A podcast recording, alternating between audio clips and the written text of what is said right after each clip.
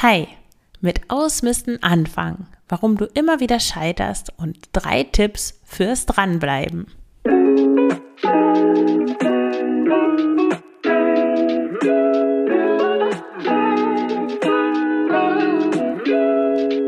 Herzlich willkommen zum Frugales Glück Podcast, dem Podcast über Minimalismus, Nachhaltigkeit und vegane Ernährung.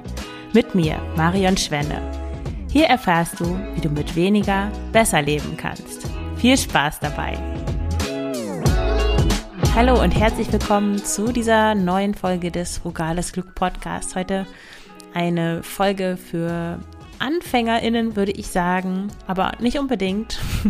Auch für alle InteressentInnen am Minimalismus die es noch nicht so richtig schaffen, da dran zu bleiben, die immer wieder ja ausbisten wollen, aber mh, mm, dann machen sie es mal eine Stunde oder so, aber es kommt nicht viel bei rum und sie können einfach nicht dranbleiben. Und dann siehst du da diese wunderbar leeren, ästhetischen, weiß-beigen äh, Räume und möchtest es auch gerne so haben, einfach ein bisschen weniger Zeug, weniger Krempel, einfach nur wirklich die Sachen, die du gerne hast, aber ja, wie du jetzt da von A nach B kommst, das ist die große Frage. Und ja, vielleicht bist du auch so ein bisschen frustriert, weil du denkst, na, die anderen, die machen das so leicht, die, die ziehen das einfach durch, wieso schaffe ich das eigentlich nicht?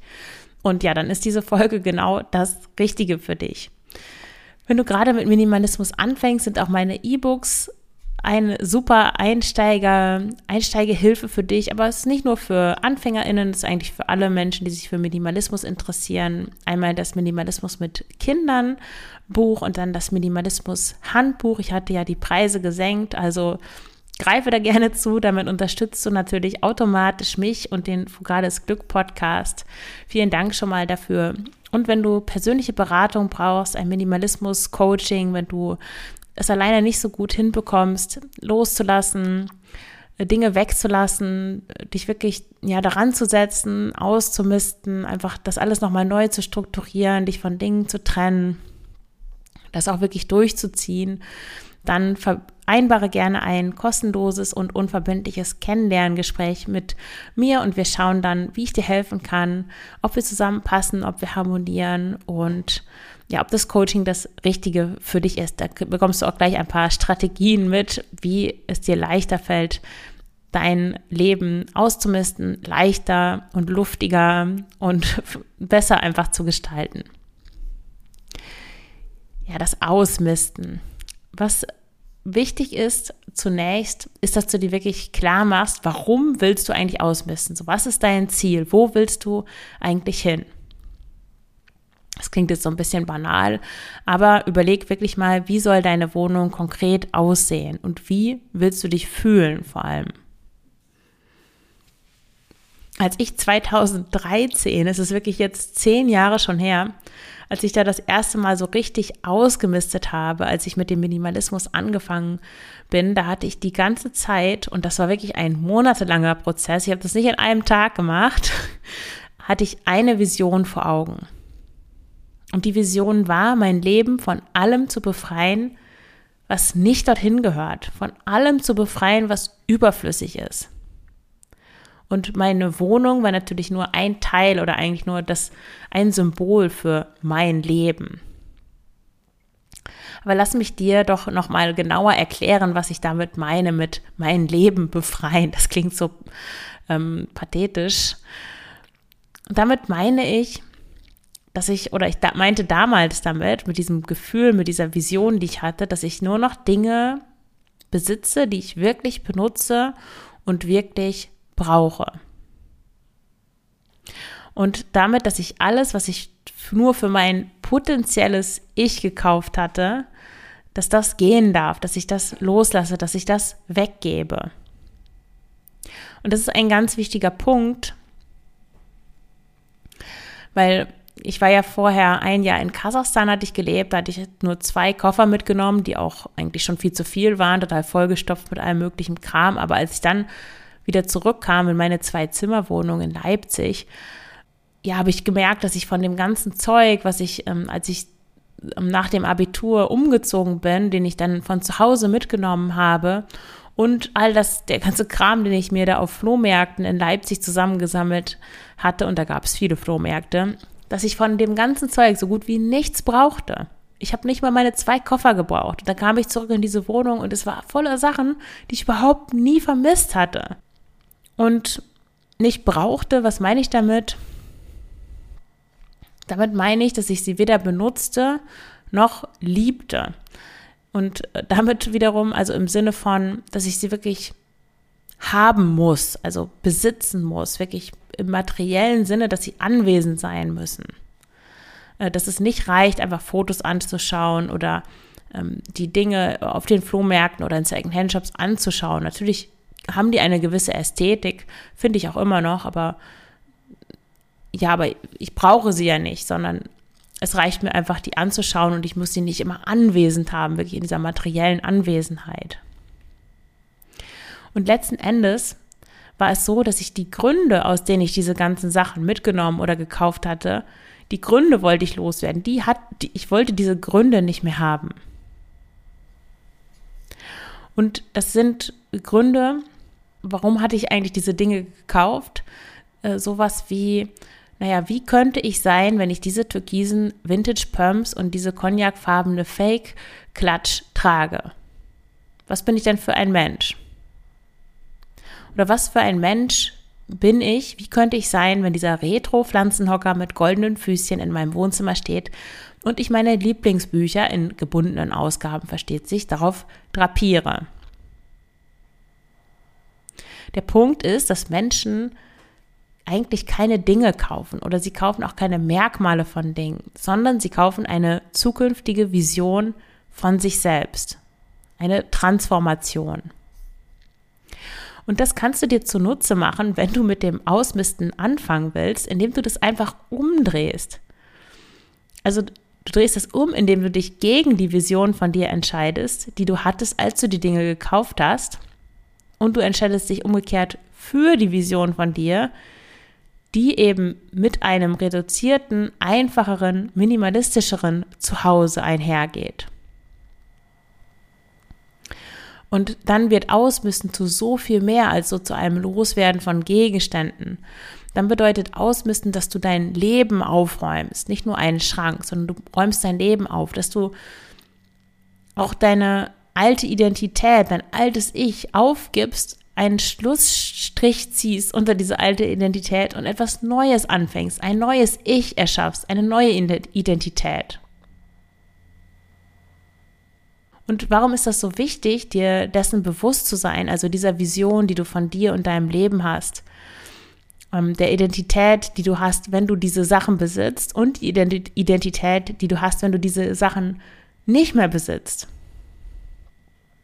Das ist deswegen so wichtig, weil stell dir vor, du denkst einfach nur, na ja, hm, ich habe zu viele Sachen und ich könnte schon ein paar loswerden, ein bisschen mehr Luft schaffen in meinen Schränken ja, dann kann es sein, dass du anfängst auszumisten und nach spätestens einer Stunde keine Lust mehr hast, weil dich wahrscheinlich die ganzen, die, die schiere Anzahl der, der Dinge erschlägt und du dann einfach mutlos wirst.